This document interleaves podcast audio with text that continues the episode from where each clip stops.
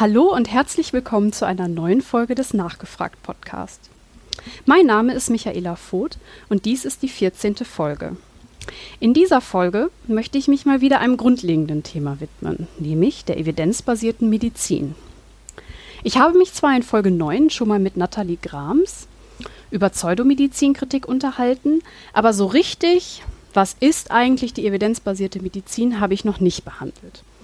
Ich möchte in dieser Folge mir also mal angucken, was ist die Methodik und wie wird evidenzbasierte Medizin angewendet.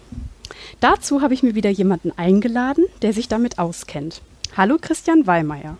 Herzlich Hallo, willkommen. Michi. Hi. Freut mich, dass du dir die Zeit genommen hast für mich. Sehr gerne. Die meisten kennen dich von dem Buch Die Homöopathie-Lüge, aber du hast auch noch ganz viele andere Fähigkeiten im Petto. Stell dich doch bitte einmal vor. Ich bin äh, promovierter Biologe und arbeite seit ähm, etwa 20 Jahren als Wissenschafts- und vor allem Medizinjournalist. Mhm. Äh, derzeit, also seit etwa sieben Jahren, arbeite ich für den Eagle Monitor. Ich bin da seit einiger Zeit Projektleiter. Der Eagle Monitor, das ist ein Internetportal ähm, und wir beschäftigen uns mit individuellen Gesundheitsleistungen. Das sind also die Leistungen, die beim Arzt selbst bezahlen muss. Und beschäftigen heißt, wir bewerten Nutzen und Schaden dieser Leistungen nach der Methodik der evidenzbasierten Medizin. Also das ist im mhm. Grunde mein Arbeitsalltag. Und ähm, EAGLE heißt eben individuelle Gesundheitsleistung. Genau. Oder auch Selbstzahlerleistungen. Mhm. Ganz genau genommen sind das die Leistungen, die man, die Kassen nicht bezahlen müssen, mhm. aber bezahlen können, freiwillig. Okay. Das führt dann manchmal zu Verwirrungen, aber das nur nebenbei. Bist du erst, als du ähm, mit dem Eagle-Monitor dich beschäftigt hast, zu der evidenzbasierten Medizin gekommen oder hast du da schon vorher Verbindungen zu gehabt? Es fing schon früher an. Ich habe ähm, auch 2002 das Buch Mythos Krebsvorsorge mit Klaus Koch geschrieben. Und bei dem Buch ähm, sind wir relativ tief in, in Methodik, aber vor allem auch Studien eingestiegen und deshalb zwangsläufig auch in Methodik. Mhm. Und so kam ich zum Deutschen Netzwerk Evidenzbasierte Medizin, bei dem ich seitdem Mitglied bin äh, und bin da immer tiefer eingestiegen, was auch seine Nachteile hatte. Was sind das für Nachteile gewesen? Ja, als Journalist verliert man so ein bisschen die Leichtigkeit zu schreiben. Also man ist als, als Wissenschaftsjournalist oder Medizinjournalist eigentlich gewohnt zu sagen, gut, man schaut sich Studien an und äh, was in den Studien steht, das gibt man wieder. Ähm, die evidenzbasierte Medizin geht einen Schritt weiter und sie sagt, also nicht die einzelne Studie ähm, ist schon dazu geeignet, berichtet zu werden, sondern eigentlich sollte man immer eine systematische Recherche machen, wenn man etwas über Nutzen und Schaden von Leistungen sagen will. Und das heißt, dass man nach allen Studien schaut, die es in diesem Bereich gibt. Und das ist einer der Punkte. Ein zweiter Punkt ist, dass man weiß, in der evidenzbasierten Medizin der Einzelfall hat eigentlich keine Aussagekraft. Und äh, dann geht einem im Journalismus schon ganz viel verloren, weil man das, das schöne Einstiegsbeispiel eigentlich nicht mehr bringen kann, weil es eher irreführend ist. Es hat auch keinen Sinn mehr, mit einzelnen Leuten zu reden. Das ist eine Expertenmeinung. Also im Grunde bleibt letztlich ähm, die Studienrecherche übrig, die noch dazu sehr aufwendig ist, wenn man es richtig machen will. Mhm. Also man weiß, wenn man diesen Hintergrund hat und journalistisch schreiben will, dass man eigentlich äh, diesen Anforderungen nicht gerecht wird. Aber ist es nicht eigentlich auch ein gutes ähm, journalistisches Erzeugnis, wenn du es auf Basis von eben wissenschaftlichen Erkenntnissen machst? Also wenn du den Artikel eben äh, mit diesen Studien anreicherst und halt eben nicht äh, auf die Einzelbeispiele gehst? Ja, schon, aber dann ähm, gerade als Freier bekommt man dann von den Redaktionen sicher zu hören, ja, das ist äh, nicht schön zu lesen, das ist langweilig, hast du nicht ein Einstiegsbeispiel. Also das, was ein Artikel ähm, lesenswert macht, mhm. was die, Le die ähm, Lesefreude erhöht, das widerspricht oft der evidenzbasierten Medizin. Und eine Mischung geht nicht? Das versucht man natürlich hinzukriegen. Und die Journalisten, die Kollegen und Journalistinnen, die ähm, das gut machen, die ähm, sehen zumindest, ähm, dass sie nicht nur eine Studie zitieren, nicht nur einen Arzt befragen, sondern ähm, mehrere mhm. Studien zu Rate ziehen oder eben wissen, wo gute Quellen sind, äh, wo man sich einen guten Überblick verschaffen kann. Und ich denke, dass man in ganz vielen Fällen dann als Journalist, wenn man die Arbeit gut macht, ohnehin zu ganz ähnlichen Ergebnissen kommt, wie wenn man jetzt streng nach der Methodik der evidenzbasierten Medizin vorgehen das würde. Das hätte ich nämlich eigentlich auch vermutet, deswegen habe ich so ja, nachgefragt. Ja, ja, das, das stimmt schon, aber es bleibt trotzdem kein gutes Gefühl und wenn man sagt, man macht EBM, dann muss man sich an eine Methodik halten. Wir haben jetzt ja schon so ein bisschen angefangen zu diskutieren und haben dabei schon vorausgesetzt, dass ein Einzelbeispiel äh, in der evidenzbasierten Medizin nicht herangezogen werden kann. Dann steigen wir doch am besten direkt mal ein, warum das so ist und äh, erklären mal so ein bisschen, worum es eigentlich geht. Was ist denn die evidenzbasierte Medizin? Die evidenzbasierte Medizin bemüht sich darum, Aussagen aufgrund von den bestmöglichen Belegen zu treffen mhm. und hat immer dabei im Blick, wie sicher ist denn die Aussage, die man dabei trifft. Also ganz konkret nehmen wir an, es geht darum ähm, zu fragen, welche, welchen Nutzen und welchen Schaden hat ein bestimmtes Medikament bei mhm. einer bestimmten Erkrankung. Dann wäre es jetzt wenig hilfreich äh, zu sagen, das nimmt mal jemand und dann schaut mal, ob es ihm nachher besser geht. Das wäre die Einzelfallbeschreibung. Mhm. Und da liegt eigentlich schon auf der Hand, ähm, dass dieser Mensch vielleicht ohnehin äh, wieder alleine gesund geworden wäre aufgrund seines Immunsystems. Also der Mensch ist ja kein, kein Auto, obwohl dieser Vergleich immer wieder herangezogen wird, sondern er ist ein lebender Organismus, der wunderbare Selbstheilungskräfte hat.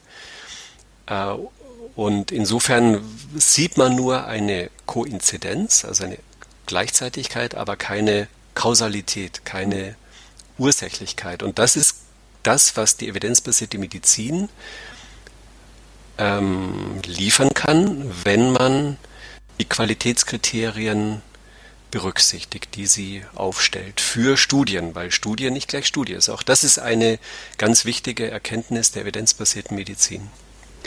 Vielleicht noch, bevor wir uns der Studie widmen, du hast gerade gesagt, dass ähm, die evidenzbasierte Medizin auf Belegen beruht oder beziehungsweise Belege heranzieht. Was ist denn dann zum Beispiel ein Beleg? Wie kommen wir aus diesem Dilemma raus, dass wir eine, eine einzelne Person nicht heranziehen dürfen? Äh, vielleicht noch, müssen wir noch mal eine Klammer aufmachen. Also mhm. Also mit der einen Person. Es gibt durchaus äh, sogenannte N gleich 1 Studien. Also mit einer Person. Okay. Das gibt es. Ähm, dann muss allerdings sichergestellt sein, und das ist der eigentliche Trick bei der EBM. Es muss sichergestellt sein, dass Verzerrungspotenziale weitestgehend ausgeschlossen werden. Also Verzerrungspotenziale vor allem ist das Wunschdenken sowohl des Arztes als auch der Patienten. Also man macht etwas und will, dass es wirkt. Das mhm. verzerrt die Wahrnehmung der Symptome und das verzerrt ähm, das Vorher-Nachher-Bild. Insofern muss man das ausschließen. Man muss im Grunde den Wunsch des Patienten austricksen, indem man ihn verblindet und indem man Kontrollgruppe und Studiengruppe möglichst gleich macht. Mhm. Das heißt, ein hohes Verzerrungspotenzial ist kein Beleg und somit kann nicht für evidenzbasierte ähm, Aussagen herangezogen werden. Genau. Also wobei man immer im, im Hinterkopf haben muss, ähm, eine perfekte Studie gibt es nicht. Mhm. Ähm, man kann aber ähm, durch das Design der Studie die Verzerrungspotenziale, die es gibt, möglichst weit reduzieren. Und wenn man dann mehrere Studien heranzieht und miteinander vergleicht und die Effektgrößen berücksichtigt, dann kommt man schon irgendwann zu einem Punkt, wo man sagen kann, okay, das ist jetzt wirklich ein Beweis. Aber das ist sehr aufwendig, das dauert und ähm, man braucht dazu eigentlich auch mehrere Studien. Es sei denn, das ist die große Ausnahme. Es gibt sogenannte dramatische Effekte, äh, die angenommen, man hat ähm, Studiengruppe, Kontrollgruppe. In der Studiengruppe überleben alle, in der Kontrollgruppe sterben alle. Das wäre ein dramatischer Effekt und da braucht man keine Studie mit 10.000 ähm, Probanden. Da genügen unter Umständen sogar zwei, wie der berühmte Zitronenversuch von äh, James Lind zum, zur Behandlung von Skorbut gezeigt hat, im 18. Jahrhundert, glaube ich. Aber normalerweise sind eben. Kannst du einmal kurz sagen, Leute was notwendig. das genau war? Also, Mit dem Zitronenversuch von James Lind hatte es Folgendes auf sich. Skorbut war eine fürchterliche Krankheit, die vor allem Seeleuten zu schaffen gemacht hat. Also man mhm. sagt, dass an Skorbut mehr Seeleute gestorben sind als durch die französische und spanische Marine zusammen.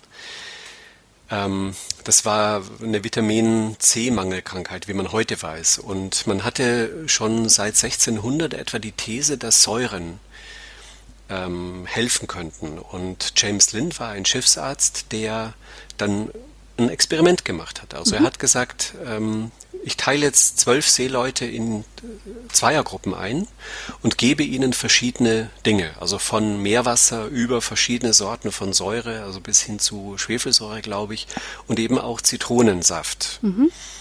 Und hat dann eben gesehen, dass die Matrosen, denen er Zitronensaft gegeben hat, ähm, dass es denen sehr bald wieder sehr gut ging.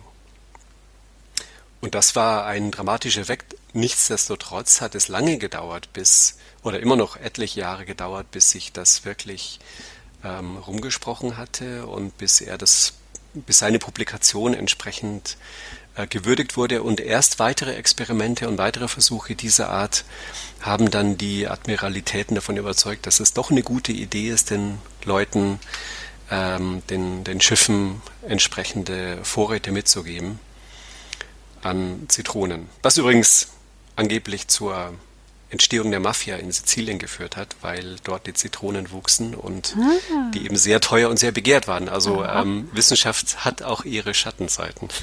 Ist denn ähm, dieser Versuch, der da gemacht wurde, ist das evidenzbasierte Medizin?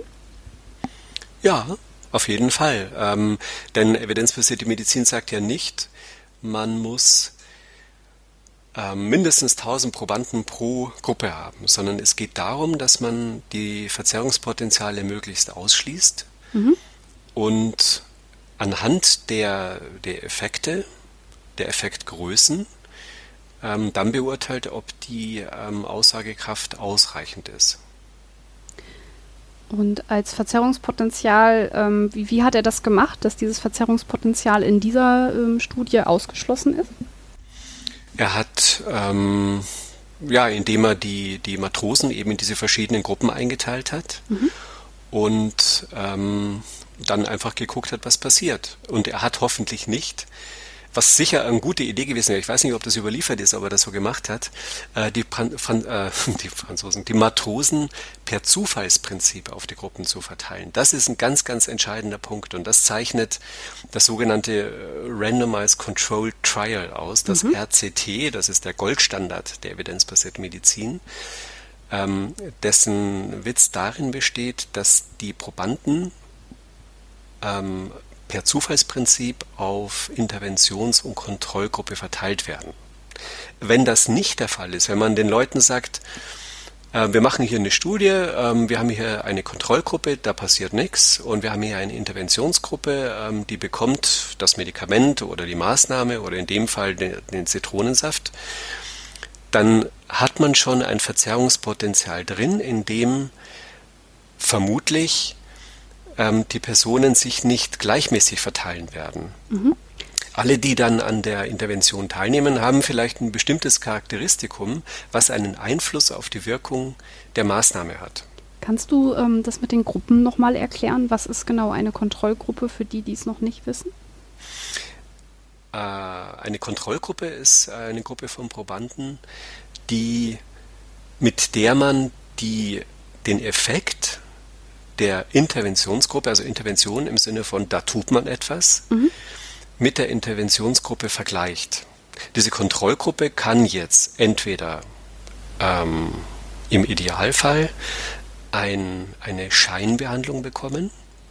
Da sollte man nochmal gesondert drüber reden, das ist ein ganz wichtiger Punkt. Ja. Oder wenn beispielsweise äh, eine Krankheit behandelt werden soll, für die es schon eine gute Behandlungsmaßnahme gibt, dann wäre es ja unethisch, der Kontrollgruppe diese Maßnahme vorzuenthalten. Dann wird gegen die Standardbehandlung verglichen. Oder äh, eine Kontrollgruppe kann auch in Nichtstun bestehen. Also beispielsweise bei Früherkennungsuntersuchungen, da ist es klassischerweise so, wenn man eine Screening-Studie macht, dass dann die Kontrollgruppe eben keine Untersuchung bekommt.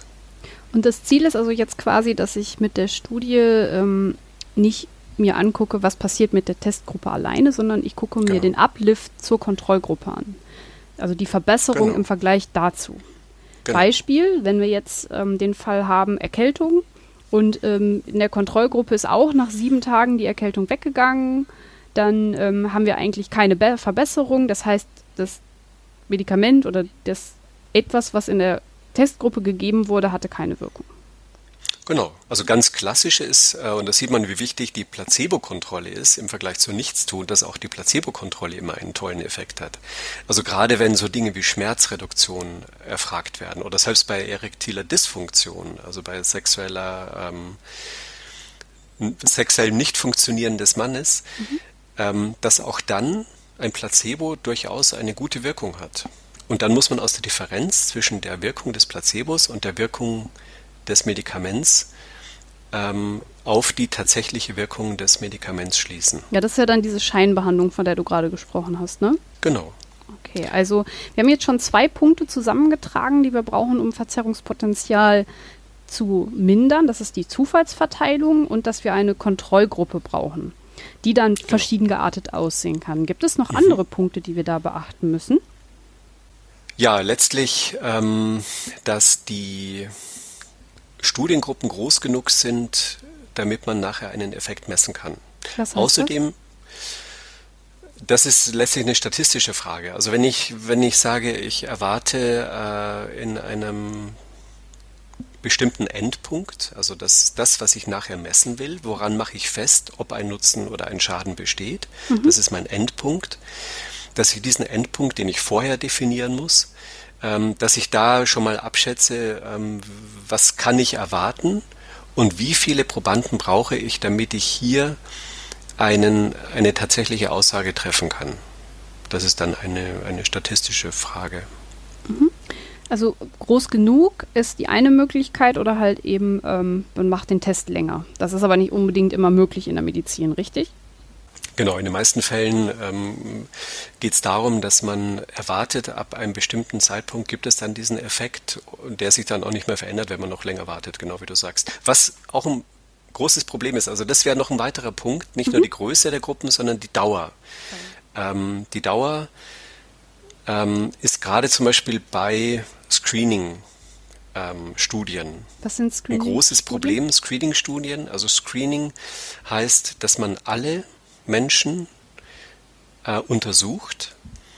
Also Screening wie mit dem, der Gießkanne. Mhm. Ähm, und ohne dass sie äh, Symptome zeigen. Und ähm, man untersucht Menschen, also klassischer Fall ähm, Krebsfrüherkennungsuntersuchungen, das sind Screening-Untersuchungen, wenn man wirklich die ganze Bevölkerung innerhalb einer bestimmten Altersgruppe untersucht. Ähm, dann ist es wichtig, dass man sich fragt, ab wann kann ich denn überhaupt einen Effekt erwarten? Also Screening-Studien zielen darauf ab, man will verhindern, dass Menschen an Krebs sterben. Klassischer Fall, Prostatakrebs, Früherkennungsuntersuchung mit dem PSA-Test. Will ich wissen, wenn Männer den PSA-Test machen lassen, ähm, sterben dann weniger an Prostatakrebs, äh, als wenn sie diesen Test nicht machen lassen. Und da gab es ähm, eine große Studie, die in letzter Zeit äh, etwas in Kritik geraten ist, ähm, die hatte zwei große Probleme. Das erste Problem war tatsächlich die Zeit. Also die ersten Auswertungen gab es nach sieben bis zehn Jahren äh, Nachbeobachtungszeit. Hm. Allerdings muss man dazu wissen, dass Prostatakrebs sich sehr langsam entwickelt. Also einen Effekt im Sinne von, dass weniger Männer am Prostatakrebs sterben, ist überhaupt erst nach zehn Jahren zu erwarten. Mhm. Und wenn ich dann nach sieben Jahren abbreche und sage, ja, da hat sich nichts getan, dann ist es eigentlich kein Wunder. Und das zweite Problem, wo wir gerade schon bei dieser Studie sind, dieser sogenannten PLCO-Studie, ja. war, dass die Kontrollgruppe, das Thema hatten wir ja auch gerade, kontaminiert war. Also kontaminiert ah. heißt, ähm, in, der, in der Studienbeschreibung hieß es, man hat eine Interventionsgruppe, die haben den PSA-Test bekommen, mit einer Kontrollgruppe verglichen und die Kontrollgruppe Gruppe hatte Usual Care, also normale Behandlung. Leider gehört in den USA, wo diese Studie lief, zu normal, zur normalen Behandlung fast schon der PSA-Test dazu. Ach. Das heißt, man hat PSA-Test gegen PSA-Test verglichen Und also jetzt überspitzt gesagt, das war natürlich Kontrollgruppe schon noch äh, etwas weniger PSA-Test, aber es kamen erhebliche Zweifel auf, dass ähm, diese Studie überhaupt aussagekräftig ist. Und da hat es auch mhm. nichts geholfen, dass an der Studie fast 80.000 Männer teilgenommen haben.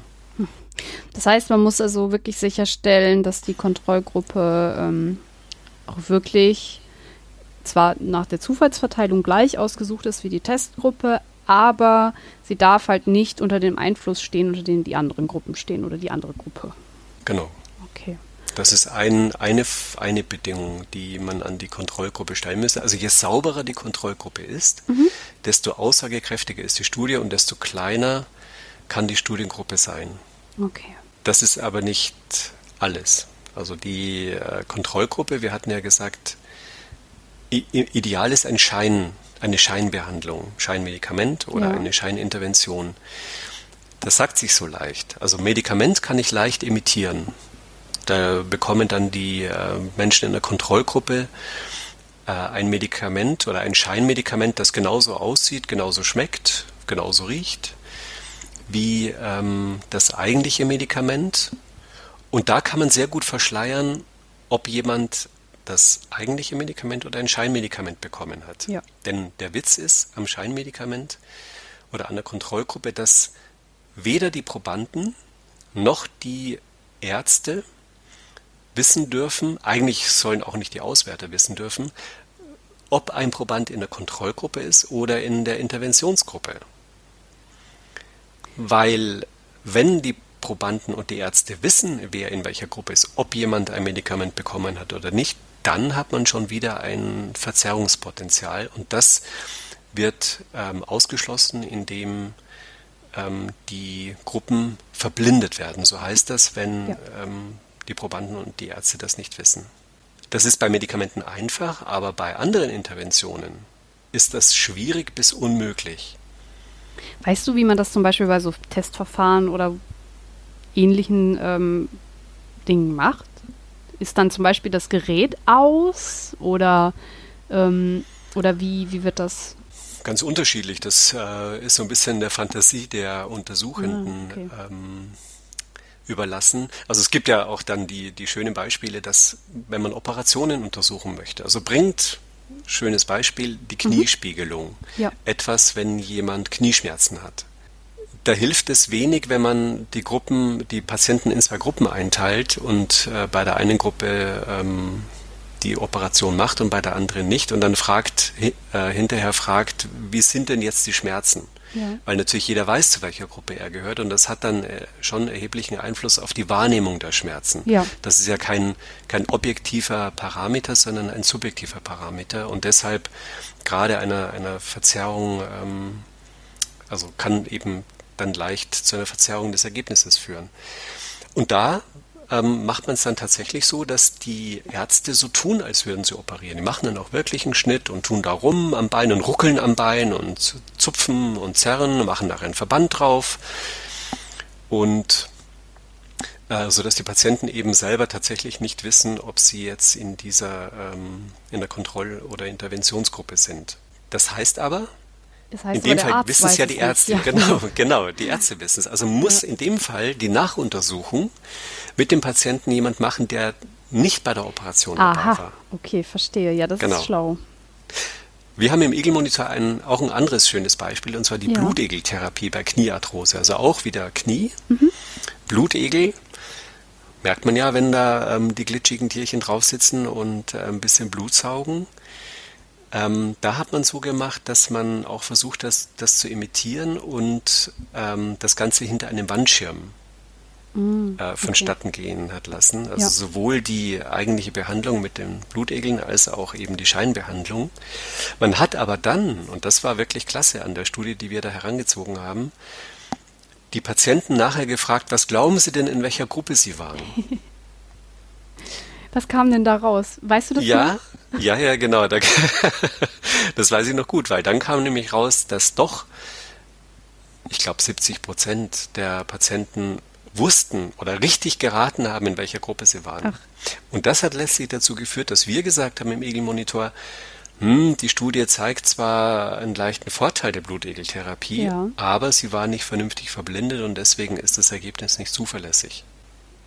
Das wird aber oft nicht gemacht, dass gefragt wird, glauben, in welcher Gruppe meinen Sie denn gewesen zu sein? Ich denke, wenn das wirklich konsequent gemacht werden würde, dann würde man bei solchen Verfahren, wenn man sie testet, eben doch oft merken, ja, das Ergebnis ist nicht wirklich zuverlässig. Und gar nicht geht es zum Beispiel bei sowas wie, wie Gesprächstherapie, Kunsttherapie. Ja. Wir hatten jetzt Osteopathie. Auch da hm, hat dann der Osteopath ähm, das nicht der Regel konform behandelt, hat etwas leichteren Druck ausgeübt. Also da ist schon die Frage, ob das wirklich eine gute Verblindung war. Hm. Das würde aber voraussetzen, dass natürlich ein Patient dann äh, das kennt und halt das dann quasi zuordnen kann. Ja, oder er denkt, also so ein bisschen wie der rumgedrückt hat, das kann ja nichts sein, auch wenn er nicht weiß, was Osteopathie ist. Ja, gut, klar. Wobei, also wenn ich jetzt, ähm, würde ich jetzt nicht machen, zu einem Osteopathen gehen würde, ich würde es jetzt nicht wissen. Ich würde das dann wahrscheinlich eher darauf zurückzuführen, hm. haha, Scharlatan, der drückt doch nur so ein bisschen. Also, ähm, ja gut, ich, ich, ich verstehe den Punkt und ähm, war mir auch noch gar nicht so klar, dass das am Ende gar nicht gefragt wird. Ich habe das immer eigentlich gedacht, dass man das überprüft, ob die Verblindung gut ist oder nicht. Ja, ja sollte, eigentlich, sollte eigentlich passieren. Hm.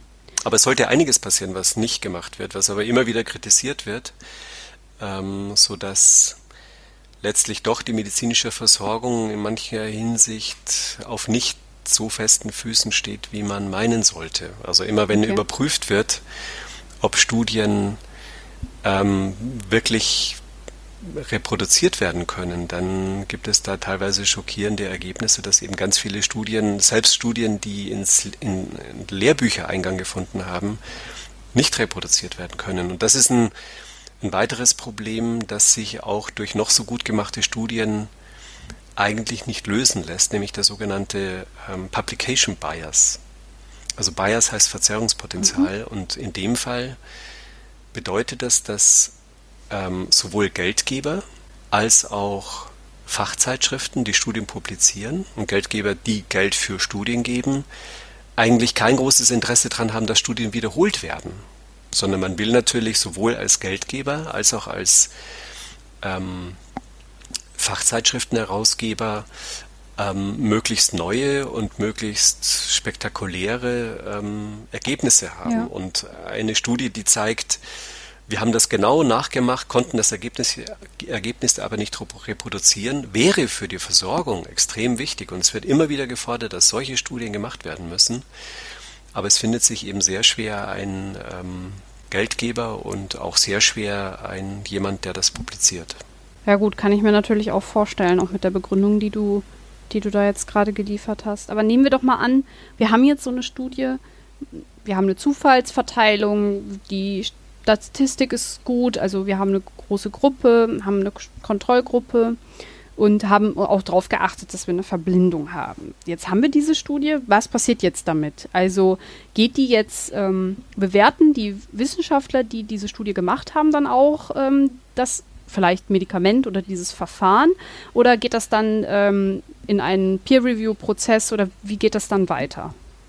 Also eine Studie ist eigentlich dann erst wirklich ähm, ernst zu nehmen, wenn sie publiziert worden ist. Okay.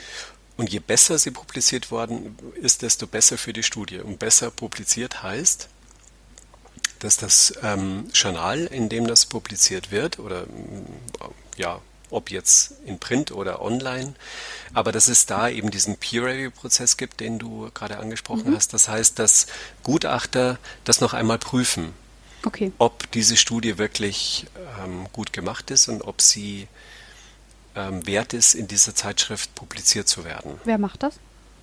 Das machen Leute, die am besten Ahnung davon haben, aber nicht abhängig sind und mit denen, die die Studie gemacht haben, äh, jetzt irgendwie weder Freund noch Feindschaften pflegen, damit sie möglichst unabhängig sind. Sie sollten auch nicht unter dem Einfluss der Industrie stehen, aber trotzdem Ahnung haben, was schon zeigt, wie schwierig das ist, mhm.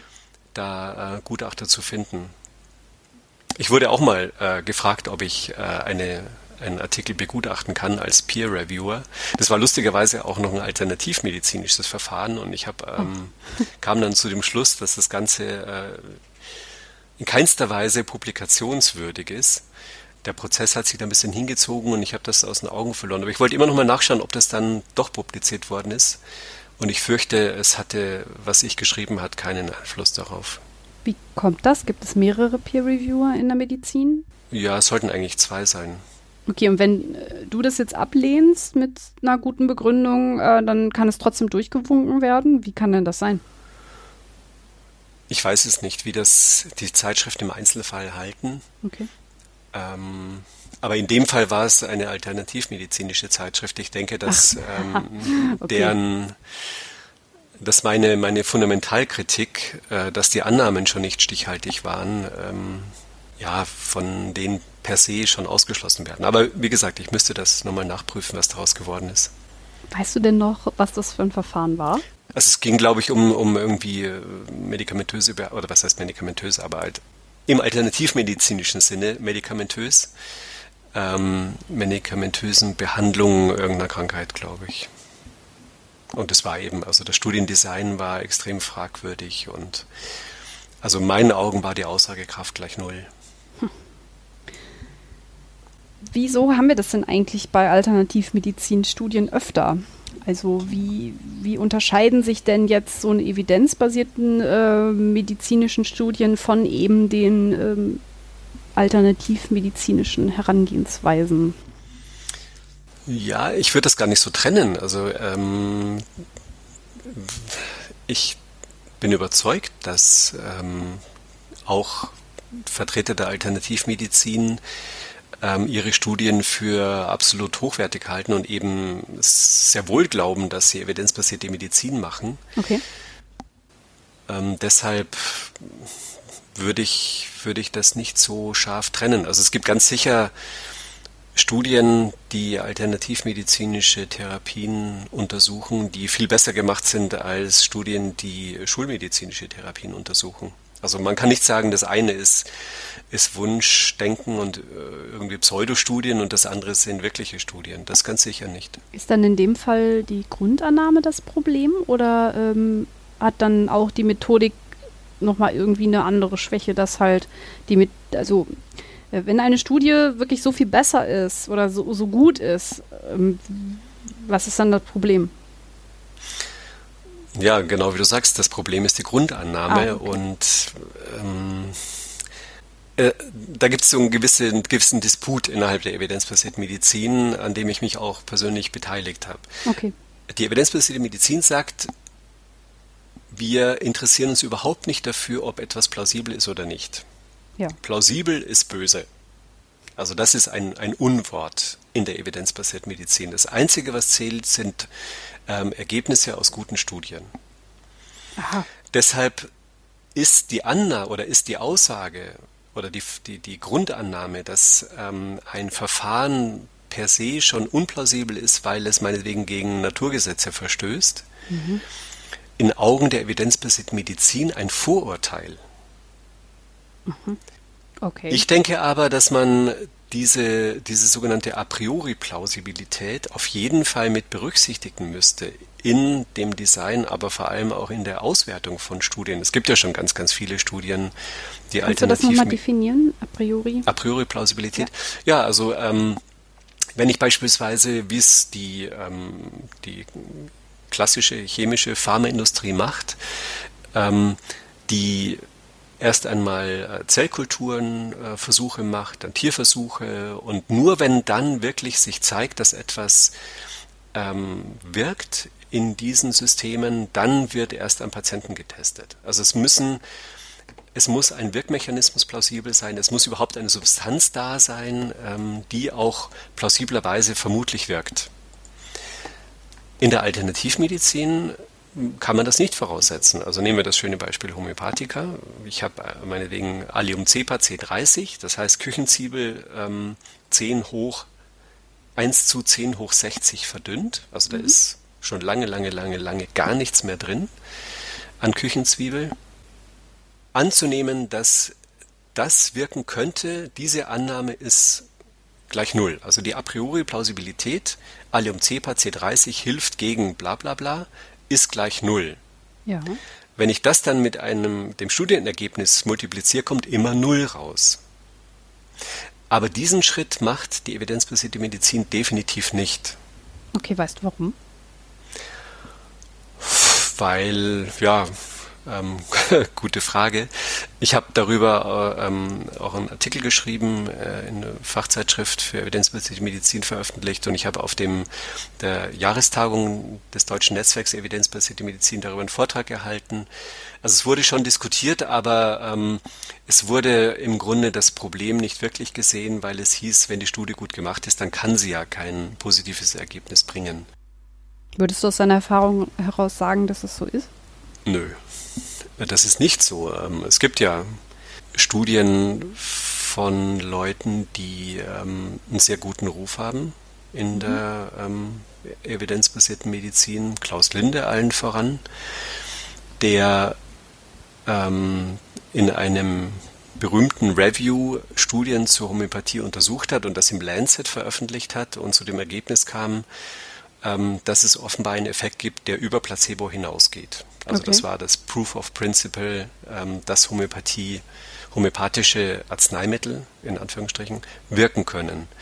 Ja. Äh, und Klaus Linde ähm, hält, ähm, hält Workshops zur evidenzbasierten Medizin ab und bringt anderen Ärzten bei, wie man das macht, wie man Studien ähm, designt, wie man sie interpretiert. Also ein absolut integrer, ernstzunehmender Mann. Und das kann man nicht so einfach abtun. Das Problem liegt in der Methodik begründet, in meinen Augen. Und da tut sich die, die gerade die Skeptikergemeinde und auch die EBM-Gemeinde ein bisschen leicht, ähm, in meinen Augen zu leicht, wenn sie sagt, ja, das war halt alles schlecht gemacht und ähm, das zählt Was alles. Was war denn das Problem mit der Studie? Also warum kam das raus, dass äh, Homöopathie über einen Placebo-Effekt hinauswirkt?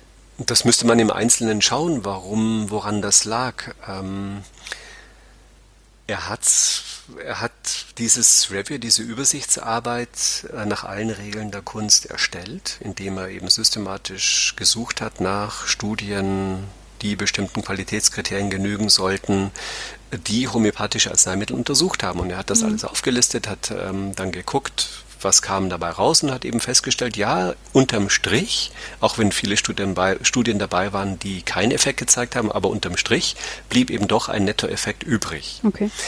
Das Problem liegt allein schon daran, darin, dass ähm, dieser Publication Bias da ist, vermutlich, den wir schon vorhin erwähnt haben. Also ja. dass auch bei ähm, in homöopathischen ähm, Blättern eben lieber Studien publiziert werden, die positive Ergebnisse gebracht haben und die anderen nicht publiziert werden. Dass es überhaupt positive Ergebnisse haben kann, liegt an zwei Punkten. Der erste mhm. Punkt ist, keine Studie, auch kein RCT, also kein Randomized Control Trial ist wirklich perfekt. Es ist immer fehleranfällig. Und zweitens, rein statistisch, selbst wenn ich eine perfekte Studie mache, rein statistisch ist jede zwanzigste Studie auf jeden Fall positiv. Und das liegt daran, dass man relativ willkürlich eine bestimmte Grenze eingeführt hat, ab der man sagt, so, wenn jetzt ähm, dieser sogenannte P-Wert ähm, entsprechend groß ist, also 0,05. Was ist äh, der P-Wert? Das musst du gleich nochmal erklären. Ich bin, was Statistik angeht, überhaupt nicht sattelfest, da bist du sicher viel, viel äh, fitter drin. Ähm, der P-Wert beschreibt die Wahrscheinlichkeit, mit der das Ergebnis äh, zutrifft. Das Entscheidende ist, dass das Ergebnis halt nicht zufällig entstanden ist. Genau. Und ähm, man hat sich da auf diesen, diesen P-Wert äh, geeinigt, äh, 0,05 oder 5 Prozent. Genau. Der besagt, ähm, alles, was drunter ist, ist wahrscheinlich richtig. Also da stimmt das Ergebnis wahrscheinlich, ist wahrscheinlich nicht zufällig. Und alles, äh, alle P-Werte, die größer sind, ähm, zeigen, dass das Ergebnis wahrscheinlich zufällig ist. Aber es ist nur eine Wahrscheinlichkeit. Äh, und wenn ich 20 Studien mache, dann ist es eben sehr wahrscheinlich, dass eine Studie auf jeden Fall ähm, diesen, diesen, dieses P-Wert-Kriterium erfüllt. Ja. Also das alles zusammengenommen äh, macht es absolut plausibel, dass man äh, in solchen Studien auch äh, zu einem positiven Ergebnis kommen kann. Und das ist eines der großen Probleme der, der Evidence-Based Medizin. Denn wenn sie sagen würde, ja okay, wir beziehen die a priori Plausibilität mit ein, dann könnte man zum Beispiel den p-Wert anpassen, je nachdem, wie plausibel die Grundannahme ist. Also dass man dann quasi mit einer höheren Wahrscheinlichkeit den Zufall ausschließen muss. Zum Beispiel, also dass man, dass man sagt, also beim Homöopathikum D1, also da ist wirklich noch Substanz drin. Das ist nach pharmakologischem ähm, Wissen, ist eine Wirkung möglich. Da setzen wir den P-Wert ähm, meinetwegen bei die Schwelle bei 0,01 an, aber bei einem Homöopathikum, das eine, eine äh, pharmakologisch völlig unplausible Verdünnung darstellt, ähm, da muss ich, den, äh, muss ich einfach sagen, da kann ich die Studie einfach lassen, da kann nichts rauskommen. Mhm. Es, jedes, jedes positive Ergebnis muss ein Artefakt sein. Jetzt haben wir ja im Zuge von dem Beispiel von Klaus Linde nicht über eine einzelne Studie gesprochen, sondern über, ähm, also er hat ja mehrere Studien zusammengezogen. Kannst du hm. das Konzept vielleicht noch einmal erklären, bevor wir weitermachen? Ja, das ist das Konzept des Reviews, des mhm. systematischen Reviews. Ähm, also vorhin haben wir gesagt, dass das RCT, dieses Randomized Control Trial, der Goldstandard der evidenzbasierten Medizin darstellt, mhm. aber noch aussagekräftiger ist, wenn man ähm, zu einem Thema systematisch nach allen Studien sucht, die dazu veröffentlicht worden sind und die zusammenfasst. Mhm. Denn wenn man verschiedene RCTs anschaut, dann stellt man verblüfft fest, äh, dass die teilweise äh, unterschiedliche Ergebnisse liefern. Und erst in der Zusammenschau dieser ähm, verschiedenen Studien ähm, wird deutlich oder noch deutlicher, ob es tatsächlich einen Effekt gibt oder nicht. Weil Studien fehleranfällig sein können, äh, schlecht gemacht sein können und äh, der Zufall einem einen Streich spielen kann. Ich kenne das unter dem Begriff Metastudie. Ist das das Gleiche? Meta-Analyse ist nochmal was anderes. Dann werden die Daten in einen Topf geworfen und gemeinsam verrechnet. Ah, okay, alles klar. Aber eine Meta-Analyse ist ähm, so etwas, also ein, ein Sonderfall eines Reviews, einer ah, okay. Übersichtsarbeit. Das wird aber nicht immer gemacht. Okay, und welche Methodik wird dann angewendet? Nimmt man quasi, guckt man sich jede Studie an und bewertet dann die Studie oder ähm, schmeißt man schon Studien direkt raus, wenn man sieht, dass die nicht gut sind? Wie, wie geht man da vor? Ja, ähm, man muss vorher definieren, welche Studie man zulässt. Mhm. Und die muss man dann entsprechend ein- oder ausschließen. Also normalerweise läuft das so, man, man ähm, definiert eine Fragestellung. Also wenn, wenn man ein wissen will, nützt etwas, eine, ein, nützt eine Intervention. Mhm. Und man, man will nach der Methodik der evidenzbasierten Medizin vorgehen. Da muss man zuerst nach dem sogenannten PICO-Schema äh, die Fragestellung definieren. Also P steht für Population, wen will man untersuchen? Ja. I steht für Intervention, welche, um welche Maßnahme geht es? C steht für Control, also Kontrolle. Wie ist meine Kontrollgruppe beschaffen? Und O steht für Outcome. Welche Endpunkte habe ich? Man kann nur noch ein S dran setzen, PICOS, also welche Studien lasse ich zu. Das muss man vorher definieren. Ähm, da kommen normalerweise ähm, hunderte Studien raus, können auch noch, können auch tausend Treffer sein, wenn man mit dieser Fragestellung, also man hat dann diese Fragestellung und nach dieser Fragestellung definiert man bestimmte Suchbegriffe, mit denen man in wissenschaftlichen Datenbanken nach Studien sucht. Und dann kommen ganz, ganz viele Treffer. Und diese Treffer reduziert man dann durch, äh, indem man sich die Studien alle einzeln anschaut und sieht, passen die oder nicht. Und am Ende bleiben dann, wenn man Glück hat, ein paar übrig und die nimmt man dann zur eigentlichen Analyse heran. Mhm. Wenn man Pech hat, bleibt keine übrig. Was heißt das dann?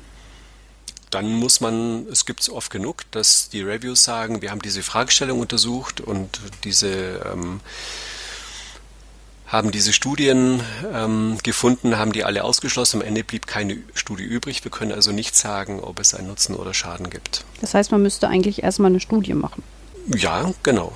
Eine Studie, die den Qualitätskriterien genügt, die in diesem Review ähm, zugrunde gelegt haben oder gelegt wurden.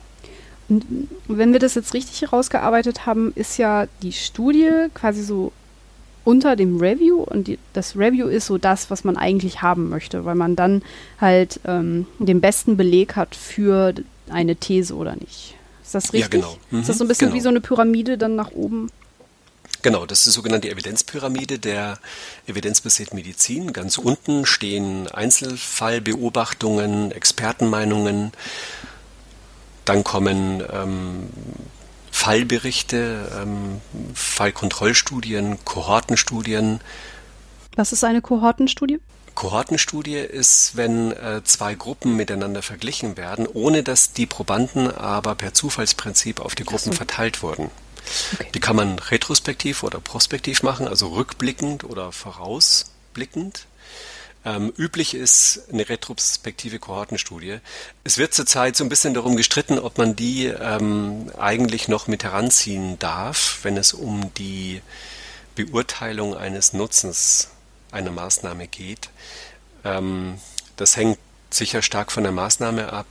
Ähm, die Industrie möchte Potenz möchte eher, dass solche Studien auch zugelassen werden und die reine Lehre sagt, äh, nein, äh, da können wir in den meisten Fällen eben keine aussagekräftigen Ergebnisse erzielen. Okay, und in der Pyramide kommt dann nach der Kohortenstudie schon die Studie oder ist da noch was dazwischen? Danach kommt dann das äh, RCT, also Ach. die randomisierte mhm. kontrollierte Studie, mhm. die natürlich unterschiedliche Qualitätsstufen haben kann. Also im Grunde sind das ähm, noch viel, viel, viel mehr Unterteilungen. Und über dem RCT kommt dann nur noch das Review. Mhm. Das Problem ist, also man kann es, darf sich nicht so leicht machen und sagen, ähm, gut, alles was unterhalb des Reviews beachten wir gar nicht, denn es gibt ja die Situation, da kann man kein Review, äh, kein RCT machen, also keine kontrollierte Studie. Beispielsweise, wenn es darum geht, die schädlichen Umwelteinflüsse oder die schädlichen Einflüsse von von giftigen Substanzen, von Radioaktivität, mhm. von Rauchen. Man kann ja nicht sagen, ich mache jetzt ein Raucher-RCT, äh, ich habe 1000 Probanden, die eine Hälfte, äh, die lose ich per Zufallprinzip zu und die eine Hälfte muss jetzt zehn Jahre lang jeden Tag eine Schachtel Zigaretten rauchen und die andere äh, darf das nicht tun. Das würde natürlich keine Ethikkommission zu Recht mhm. ähm, ähm, so erlauben. Und deswegen muss man bei so einer Fragestellung ähm, eben auf die Kohortenstudien zurückgreifen. Okay, das heißt, es im Grunde haben wir einen Mix aus mehreren ähm, Herangehensweisen, weil wir halt in manchen Fällen auch gar nicht so richtig die Wahl haben. Genau, und die Forderung der evidenzbasierten Medizin ist eigentlich, ist eben nicht, dass es äh, immer nur ein RCT sein muss, sondern die Forderung ist, ist man muss nach der bestmöglichen Evidenz mhm. suchen oder danach streben. Okay. Und wird das auch gemacht oder ist in, in der Realität das dann doch ein bisschen anders? Also ich denke, dass es da in den letzten 20 Jahren, seit der Begriff sich etabliert hat, äh, gut 20 Jahren, ähm, unglaubliche Fortschritte erzielt worden.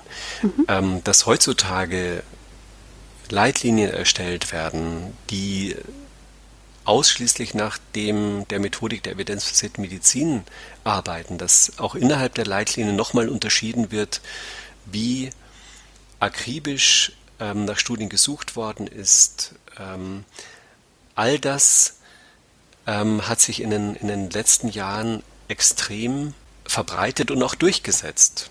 Also keine Fachgesellschaft äh, kommt darum herum, Leitlinien nach der Methodik der evidenzbasierten Medizin zu erstellen. Aber was in der Praxis ankommt, das ist nochmal was ganz anderes. Also die, die, ähm, die tatsächliche evidenzbasierte ähm, Geisteshaltung des praktizierenden Arztes, äh, das ist nochmal was ganz anderes. Also das ist immer wieder auch ein Thema, wie kommt die Evidenz in den Versorgungsalltag? Immerhin, man darf bei all dieser Mäkelei, ähm, darf man nicht unterschlagen, dass es überhaupt schon ein riesiger Fortschritt ist, dass die Fachgesellschaften sich eben zu dieser Methodik bekennen und dass danach gehandelt wird. Ist es denn so, dass die äh, Ärztekammern ähm, sich dazu durch die Bank weg bekennen oder gibt es da Ausreißer? Die Fachgesellschaften ähm, wüsste ich nicht, dass es da Ausreißer gibt. Ähm, sollte, sollte zumindest sein. Also mag sein, es gibt ja auch Fachgesellschaften zu alternativmedizinischen ähm, Behandlungen. Ich denke, da wird ähm, die Schwelle, ab wann eine Studie aussagekräftig ist, doch deutlich niedriger mhm. angesetzt. Mhm. Aber deswegen konnte bisher erfolgreich verhindert werden, dass ähm, ein, äh, eine Fachgesellschaft der Naturheilkunde Mitglied der AWMF geworden ist. Die AWMF ist die Arbeitsgemeinschaft wissenschaftlich-medizinischer Fachgesellschaften, mhm. die diese, die Erstellung von Leitlinien organisieren. Also eine fantastische Einrichtung, die Kriterien dafür festlegt, die das ganze Prozedere festlegt, die darüber wacht, dass äh, Kriterien eingehalten werden. Großartig. Und ähm, da konnte bisher verhindert werden, dass diese Fachgesellschaften, die es mit diesen Kriterien nicht so ernst meinen, dann nicht aufgenommen wurden. Aber normalerweise, also alle Fachgesellschaften, die darin, die da ähm, in der AWMF äh, beteiligt sind, ähm, sollten sich nach, den, nach der evidenzbasierten Medizin richten.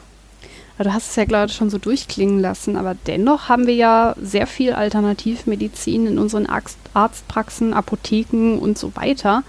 Wie kommt das? Also zum einen natürlich, weil ist der praktizierende Arzt mit der evidenzbasierten Medizin insofern nicht so genau nimmt, als er die eigene Erfahrung, die in der mhm. Evidenzpyramide ganz unten steht, ganz nach oben setzt. Ja. Und es gibt sogar Ärzte, die eigentlich fit sind, was die Methodik angeht, ähm, die also den, den Begriff RCT ähm, ganz geläufig benutzen die aber trotzdem die eigene Erfahrung noch darüber stellen. Also das scheint ein ungemein starker, starke Wirkung zu haben, wenn man jemanden behandelt, einen Patienten, und dem geht es nachher besser, dass man dann denkt, das lag an einem, dass man dem Patienten geholfen hat. Und wenn eine Studie zehnmal sagt, äh, nein, man konnte diesen Effekt nicht finden, dann ist doch die, der eigene Augenschein so stark, dass viele den über ähm, die Studie stellen. Und das ist ein Riesenproblem. Das ist aber schon sozusagen der bessere Fall. Das sind ja schon Leute, die ähm, sich überhaupt damit beschäftigen. Ich befürchte, dass in vielen Praxen ähm, die ganze evidenzbasierte Medizin eher als äh, Gängelung und als Kochbuchmedizin verschrien ist und man die sowieso gar nicht wirklich beher beherzigt. Also das ist ein Punkt, ein Punkt. Ein weiterer ist, dass viele, also das ganze Gesundheitssystem besteht ja nicht nur aus Ärzten. Es gibt ja auch die Fachzeitschriften, es gibt die Apotheken, es gibt die ähm, Verbände, die Kammern, es gibt den Gesetzgeber. Und gerade was Alternativmedizin angeht, äh, und das haben wir in unserem Buch Die Homöopathielüge wirklich erschreckend deutlich zeigen können, ähm, dass die Homöopathie zum Beispiel in all diesen Bereichen etabliert ist. Ja. Also es ist eine, äh, was grotesk ist. Homöopathische Mittel sind apothekenpflichtig. Ja. Reiner Zucker ist apothekenpflichtig, weil er angeblich den Geist des ehemals vorhandenen Wirkstoffs noch enthält. Äh, ein Patient, der von einem Arzt ein ein Rezept über ein, ein ähm, Homöopathikum verschrieben bekommt, ohne dass der Arzt dazu sagt, dass es ein Homöopathikum ist und der dann in die Apotheke gehen muss, um sich das abzuholen, wie ein, ein extrem starkes, wirksames äh, anderes Medikament, der kommt ja gar nicht auf die Idee, dass das Charlatanerie ist. Ja, klar. Da kommt auch noch hinzu, dass viele bei der Homöopathie ja auch wirklich erst an Naturheilkunde denken. Also ähm, das gar nicht für, also die Theorie hinter der Homöopathie gar nicht so richtig kennen. Das kommt sicher noch dazu, ähm, dass das Wissen bei Ärzten und Patienten oder schließlich Ärzte explizit mit ein ähm, eben nicht so ausgeprägt ist, wie sie sein sollte. Mhm. Ähm, aber das ist ein anderes Thema. Das hat jetzt ja mit der evidenzbasierten Medizin wenig zu tun, sondern eher mit den äh, physikalisch-chemischen, pharmakologischen Grundlagen ja, klar. einer Arzneimitteltherapie. Ähm, da ist die in meinen Augen die evidenzbasierte Medizin eher kontraproduktiv, indem sie sagt, pharmakologische Plausibilität, was wir vorhin ja schon hatten, ja. interessiert uns gar nicht. Wir gucken nur auf die Studien und ähm, mittlerweile, wenn Frau Beitsch die Präsidentin des, ähm, des Deutschen Zentralvereins Homöopathische Ärzte sich irgendwie äußert, sagt sie immer, dass Studien belegen, dass Homöopathie wirkt. Also sie beruft sich auf, auf die evidenzbasierte Medizin. In meinen Augen ist die ähm, evidenzbasierte Medizin hier ähm, hat, hat hier eine fatale Wirkung, weil man dann immer auf diesen Studienstreit hinaus kann und der normale Patient, der da nicht mehr mit einsteigt, ähm, worum es in diesem Studienstreit geht, der sieht am Ende nur, äh, die einen sagen so, die anderen sagen so. Und im schlimmsten Fall führt das dazu, dass er äh, überhaupt nicht mehr an, an Wissenschaft und Studien glaubt das, was du gerade beschreibst, führe ich noch auf was anderes zurück. Das sehe ich bei Esoterikern sehr häufig. Sie versuchen halt ihren Quatsch in ein äh, wissenschaftliches Korsett zu ziehen, weil sie wissen, dass sie dadurch Respekt bekommen könnten.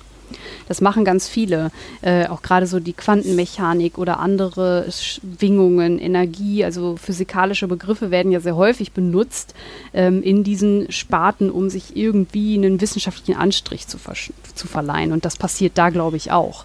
Ähm, man will genau. halt so tun, als wäre man wissenschaftlich.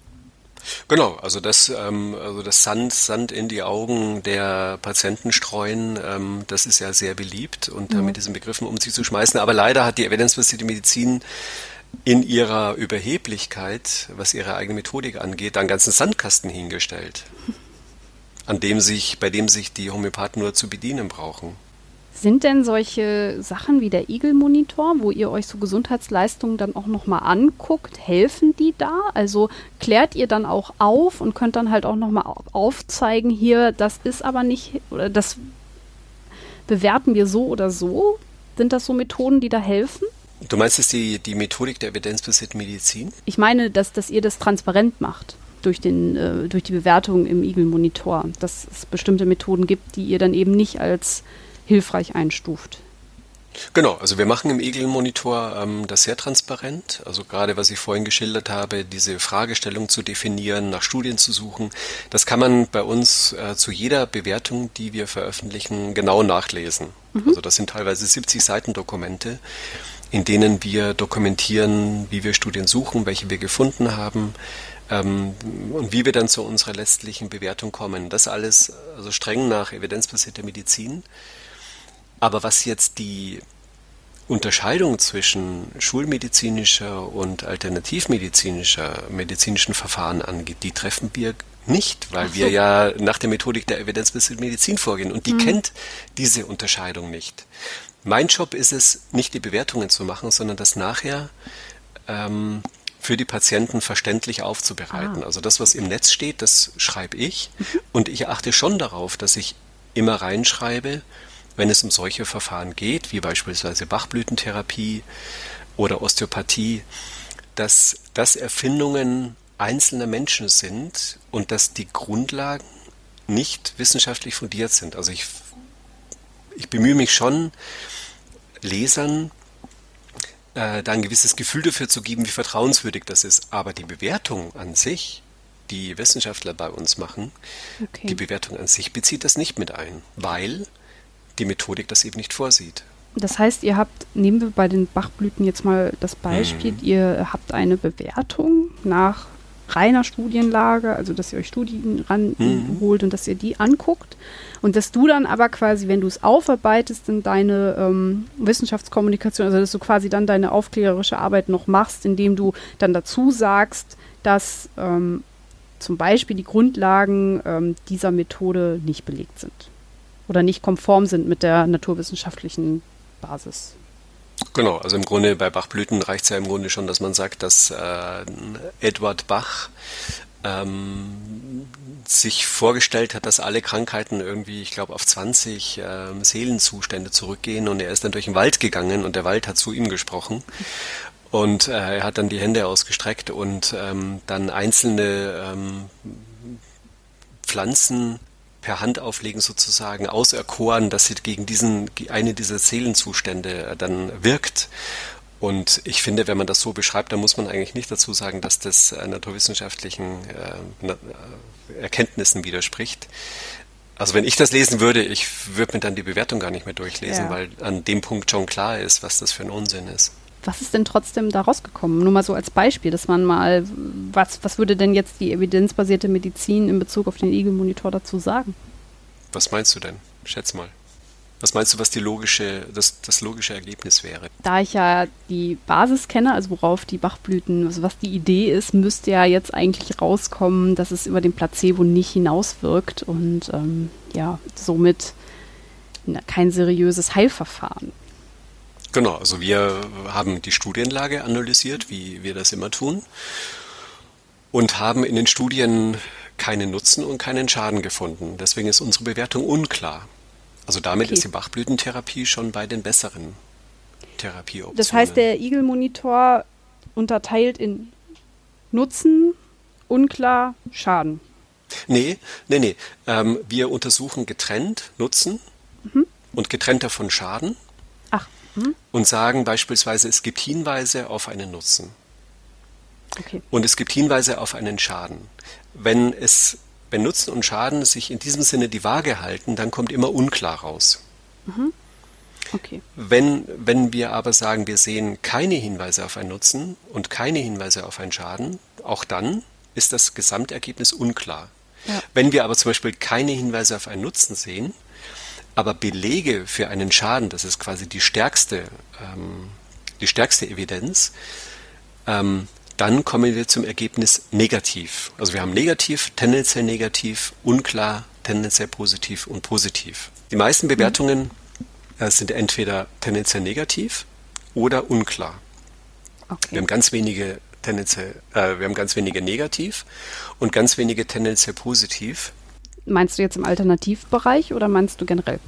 Generell. Okay. Aber im Alternativbereich ähm, sind in allen Kategorien ist was vertreten. Also wir haben auch Alternativverfahren, die wir tendenziell positiv bewertet haben, mhm. weil die Studien das gezeigt haben. Das heißt aber, dass zum Beispiel, wenn wir jetzt sagen, Bachblüten äh, sind unklar, dann heißt das, schadet nichts, hilft aber auch nicht. Genau. Das Klassische, was man halt immer so hört, wenn man auf einer Party über sowas diskutiert. Nö, auf der Party hört man, schadet ja nichts, aber hilft ja doch. Ja, gut, das kommt drauf an, auf welche Party. ja, auf welcher Party. Gehe ich vielleicht auf die falschen Partys. Also ich bin schon in einem Freundeskreis unterwegs, da wo die meisten das schon sagen, so, okay, ja, hier Placebo, weiß ich, was das ist, also hilft nicht über ein Placebo hinweg, das ist meistens schon noch bekannt. Aber es wird halt manchmal dann auch, ja, warum engagierst du dich da? Das schadet doch auch nicht. Das ist so ein typisches, das kommt schon mal vor, dass man das sagt. Ja, ja klar. Das ist auch ein, ein durchaus für, den, für die Anwendung, die ja jetzt mit der evidenzbasierten Medizin erstmal per se nichts zu tun hat, ist es ja durchaus eine ähm, plausible Haltung. Also ich kann ja auch sagen, mir ist bewusst, da ist nichts drin. Ähm, ich gehe auch nicht davon aus, dass es schadet, aber ich nehme den Placebo-Effekt für mich mit. Ja. Also als Patient kann ich das ja denken. Als Arzt finde ich das fraglich finde ich das fragwürdig ähm, und ethisch eigentlich nicht vertretbar. Aber ähm, als Patient, dass Leute das sagen, kann ich nachvollziehen. Kann ich auch nachvollziehen. Es hört halt dann auf, wenn ähm, man eine gesellschaftliche Entscheidung auf, darauf basieren lässt. Absolut, genau. Beispiel äh, die Krankenkasse, die das dann bezahlt. Genau. Oder halt ähm, eben generell, dass, dass die Evidenz immer weiter abgebaut wird, dass man halt ähm, Quatsch halt einen anderen Status zuteilt, als ihm eigentlich gilt und man dann halt die Wissenschaft nicht mehr richtig, ja, der dann halt nicht mehr vertraut als Gesellschaft. Da sehe ich dann schon natürlich Gefährdungspotenzial. Ja, natürlich. Das, ähm, das sind ja dann indirekte Schäden und Gefahren, die mich ja auch bewogen haben, dieses Buch zu schreiben, um mich da zu engagieren, weil ich das gesellschaftlich verheerend finde wenn es kein Vertrauen oder wenn das Vertrauen in, in rationale Entscheidungen untergraben wird, ja. indem sich so ein Gefühl breit macht, ja, könnte ja sein, also es kann zwar nicht sein, aber vielleicht ja doch. Ja. Also dieser, dieser Gedanke, der ist, da schaudert es mich, ähm, weil das jeden, jedem ähm, Demagogen Tür und Tor öffnet. Und noch geht es uns gut, aber wenn, wenn es uns mal vielleicht mal nicht so gut geht, ähm, dann ja, gnade uns Gott oder gnade uns ähm, die Ratio. Wie können wir es denn jetzt schaffen, dass ähm, die evidenzbasierte Medizin, auch wenn sie, wie du ja eben ausgeführt hast, auch so sein seine Kritikpunkte hat, dass sie zugänglicher wird. Also das hat dann auch ein Patient ähm, da irgendwie das Gefühl hat, er wird auch mit abgeholt, er versteht, was da passiert und fängt dann auch an, halt quasi der Wissenschaft weiterhin noch zu vertrauen. Wie, wie schaffen wir das denn? Hast du eine Idee? Also ich denke, so Projekte wie der Eagle-Monitor sind schon ähm, gut geeignet, Patienten oder Menschen, nicht nur Patienten, also Menschen generell ähm, die Notwendigkeit aufzuzeigen, warum man Studien braucht. Und ähm, ich beantworte auch die Nutzeranfragen. Also wir bekommen im Eagle Monitor ein bis zwei Anfragen mhm. täglich.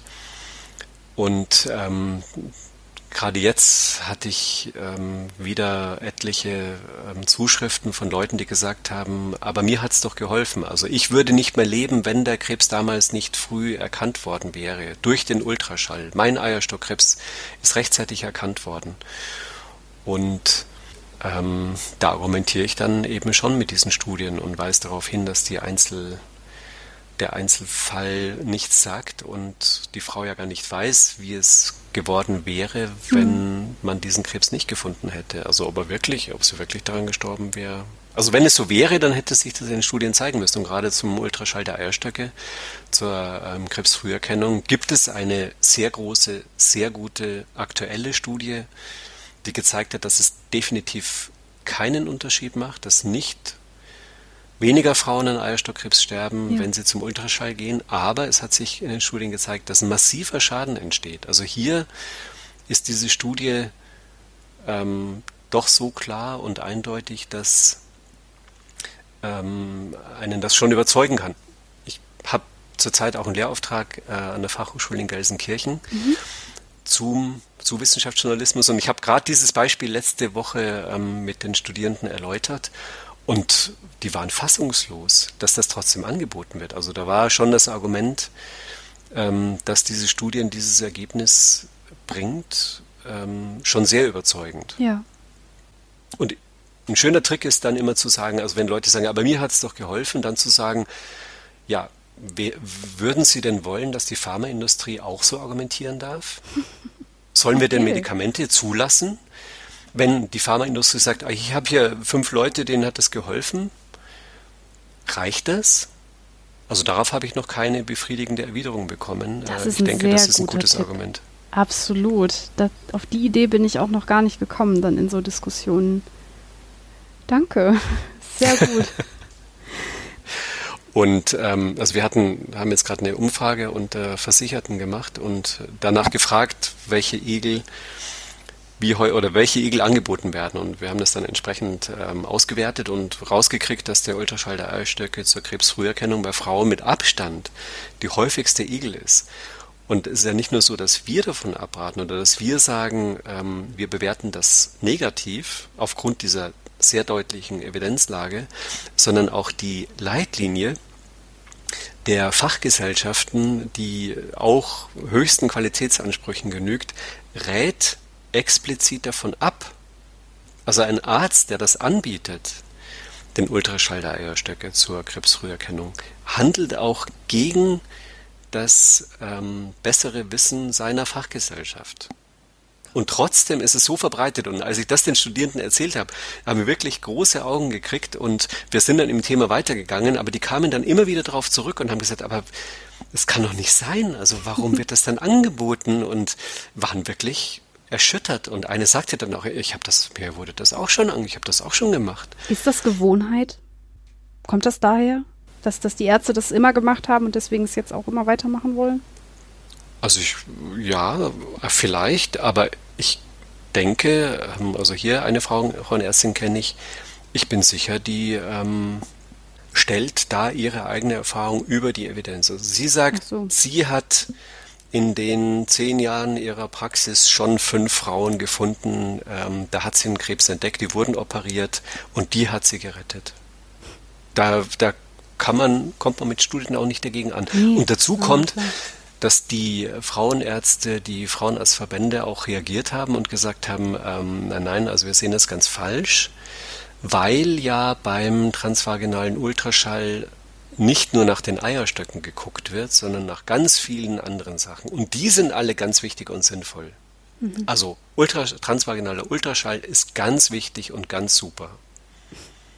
Deswegen werden wir das hoffentlich demnächst auch mal im Gesamtpaket bewerten, was natürlich schwierig ist nach der Methodik der evidenzbasierten Medizin, weil man eigentlich dann immer eher so auf eine Indikation oder eine Maßnahme schauen muss. Also wenn man sagt, transvaginaler Ultraschall, da muss man erstmal definieren, wonach guckt der Arzt denn. Und das, glaube ich, ist den Ärzten meistens selber nicht klar. Die gucken einfach irgendwie. Und wenn ihnen irgendwas komisch erscheint, dann haken sie danach. Krass. Ist wirklich krass. Also das ich kann auch nur sagen, mir wurde das auch schon angeboten. Also das ist, ja. das ist so, ja. Ja, was, was noch absurder ist, weil du noch nicht mal die richtige Zielgruppe bist. Das haben wir auch, haben wir auch schön rausgekriegt. Das war auch ein super ähm, Ergebnis. Wir haben in dieser Studie, wir haben die beiden Kurven übereinander gelegt, ähm, für welche Altersgruppen die Erkrankung relevant ist und welcher Altersgruppe das angeboten wird. Und da sieht man, die Erkrankungsrate nimmt mit, Alt, mit dem Alter zu. Ja. Und steigt erst so 50, 60, 70 richtig an. Okay. Während ähm, die Zielgruppe der Ärzte sind eher die jüngeren und mittelalten Frauen. Ach was. Also jemand wie, dass jemandem wie dir das angeboten wird, ist in vieler Hinsicht absurd. Hm. Hm. Krass. Okay, also wenn wir jetzt sagen, dass, dass wir mit äh, Sachen wie dem Eagle-Monitor und wir haben ja auch andere Wissenschaftskommunikationsprojekte, die ähm, vielleicht helfen, die Gesellschaft ein bisschen mehr zu sensibilisieren. Ähm, haben wir denn eine Chance, dass wir zum Beispiel auch die Kritikpunkte der ähm, evidenzbasierten Medizin ausmerzen können? Weil vielleicht hilft das ja auch nochmal, das Vertrauen zu stärken und eben Alternativmedizin dahin einzusortieren, wo sie hingehört. Also das, das wird schwierig. Ähm, das habe ich am eigenen Leib erfahren, wie schwierig es ist, zu sagen, wir müssen die ähm, entweder die Alternativmedizin ausklammern aus der bestehenden Methodik oder wir müssen die Methodik so weiterentwickeln, dass wir auch wirklich dann Eviden äh, alternativmedizinische Verfahren nach der Methodik beurteilen können. Mhm. Und da bin ich ja nicht der Einzige, der das sagt. Es gibt in den USA die Bewegung Science-Based Medicine, die sagen das schon okay. viel länger als ich. Äh, und die haben auch diese Argumente mit der a priori Plausibilität und diesen Dingen ähm, ins Spiel gebracht. Ja. Ähm, ich hatte mir das damals, als ich das Buch geschrieben habe, selber überlegt, indem ich mir dachte, wie kann es denn sein, genau was du vorhin gefragt hast, wie kann es denn sein, dass ein Integramann wie Linde zu diesem Ergebnis kommt? Ja. Da es nicht heißen kann, dass Homöopathie wirklich wirkt, kann es eigentlich nur heißen, dass die Methodik nicht richtig ist für diesen Fall. Ja und habe dann ähm, diese Forderungen formuliert und danach dann, als ich äh, diesen Artikel darüber geschrieben habe, äh, da habe ich dann erst äh, bemerkt, dass es diese Gruppe Science-Based Medicine gibt und dass es auch schon Leute gibt, die schon viel, viel, viel früher ähm, aus statistischen Gründen das gefordert haben, dass man das mit einbezieht. Aber kann ich jetzt dann auch einen Alternativmediziner sagen, wenn jetzt zum Beispiel man dazu übergeht, dass man ähm, den P-Value anpasst oder dass man sagt, ähm, ja, Alternativmedizin wird ausgeklammert, ist es dann nicht, laufen wir nicht Gefahr, dass die dann sagen, ha, jetzt sind wir da auch noch ausgeschlossen, die behandeln uns schlecht, ähm, wir laufen so unter Monitor, ähm, die sind nicht ernst zu nehmen, weil die uns ausschließen. Laufen wir da nicht auch in so eine Falle? Ja, natürlich. Das Argument wird ganz sicher kommen. Die Frage ist aber, was kommt beim Nutzer an? Mhm. Es haben ja andere ähm, schon vorgemacht. Ja. Die Astronomie hat die Astrologie ausgeschlossen, die Chemie hat die Alchemie ausgeschlossen, die Physik hat die, das Perpetuum mobile ausgeschlossen. Ja. Keiner, der ähm, eine Doktorarbeit in der Physik einreichen würde, das Perpetuum mobile zu untersuchen, vermute ich mal oder hoffe ich zumindest, hätte Aussicht darauf, einen, einen, einen Doktorvater zu finden. Würde mich auch überraschen. Genau. Das, das Thema ist ad acta gelegt und jeder, der sagt, er untersucht das Perpetuum mobile, mhm. ähm, hätte, hätte überhaupt keine Chancen, in diesen Betrieb hineinzukommen. Und das ist in der Medizin leider anders. Also äh, andere haben es vorgemacht, man muss es nachmachen und deswegen trete ich massiv dafür ein, dass dieses wertvolle Instrumentarium der evidenzbasierten Medizin sich nicht selber schwächt, indem ja. es sich anmaßt, Urteile auch über Verfahren fällen zu können, für die sie nicht gemacht ist. Mhm. Also die Väter der evidenzbasierten Medizin hatten, haben überhaupt nicht an, an, an Alternativmedizin gedacht. Die haben an die Pharmaindustrie gedacht, dass die ja. Pharmaindustrie in die Schranken gewiesen werden kann mit einer starken Methodik und dass eben wirklich gesagt werden kann, Medikamente werden erst zugelassen, wenn der Beweis erbracht ist. Und ich denke, ein Archie Cochrane hat nicht im, im Traum daran gedacht, dass irgendwann die Homöopathen um die Ecke kommen. Ja. Ich, deshalb, wenn, wenn, wenn ich mit anderen Leuten über, über Homöopathie rede, und das würde ich mir auch von Skeptikern wünschen, auch vom Informationsnetzwerk Homöopathie, trete ich dafür ein, überhaupt nicht über Studien zu reden. Es ist auch völlig unnötig. Also wenn man wenn man äh, fünf Argumente hat und eins davon oder zwei sind ganz, ganz stark, dann ist es strategisch extrem ungeschickt, auch noch die drei Schwachen zu nennen, ja. weil da dann der Gegner einhaken kann. Und das stärkste Argument gegen homöopathische Arzneimittel ist der, nichts wirkt nichts. Ja. Ich denke, das leuchtet jedem ein, der schon mal versucht hat, mit einem Glas Wasser, in dem mal Bier drin war, betrunken zu werden. Das ist ein guter Vergleich. Ich möchte trotzdem ähm, das Netzwerk Homöopathie loben für ihre Arbeit. Ähm, die machen einen ziemlich guten Job und ähm, sie haben dafür gesorgt, dass in den letzten Jahren das Thema wirklich extrem präsent ist und gerade Nathalie Grams hat, glaube ich, in der Gesellschaft so ein bisschen aufgezeigt, was für eine Scharlatanerie die Homöopathie ist und das finde ich sehr beeindruckend.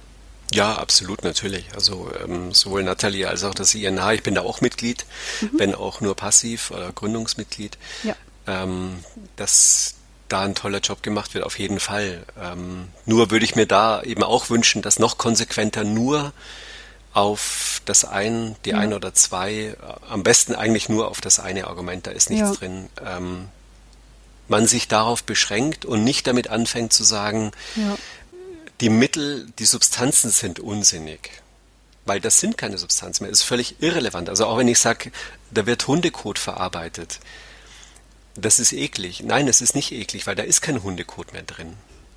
Da ist auch kein Gold mehr drin, da ist kein Graphit mehr drin, da ist kein Magnet mehr drin, da ist keine Berliner Mauer mehr drin, da ist gar nichts drin. Das ist völlig irrelevant. Und ja.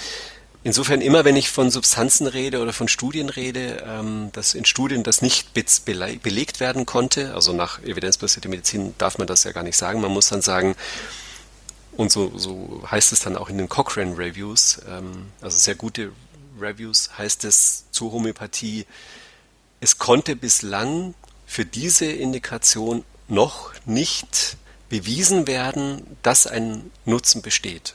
Also ein normaler Mensch liest dann, okay, ist nur noch eine Frage der Zeit. Also ein bisschen bewiesen ist es ja schon, halt noch nicht endgültig. Also allein diese Formulierung ähm, ist schon ein großes Problem. Also deswegen eigentlich mein Appell, überhaupt nicht über Studien mhm. zu reden, wenn es um Homöopathie oder alternative Verfahren geht. Aus meiner Erfahrung muss ich auch sagen, dass die meisten Leute das mit den Studien auch gar nicht erreicht.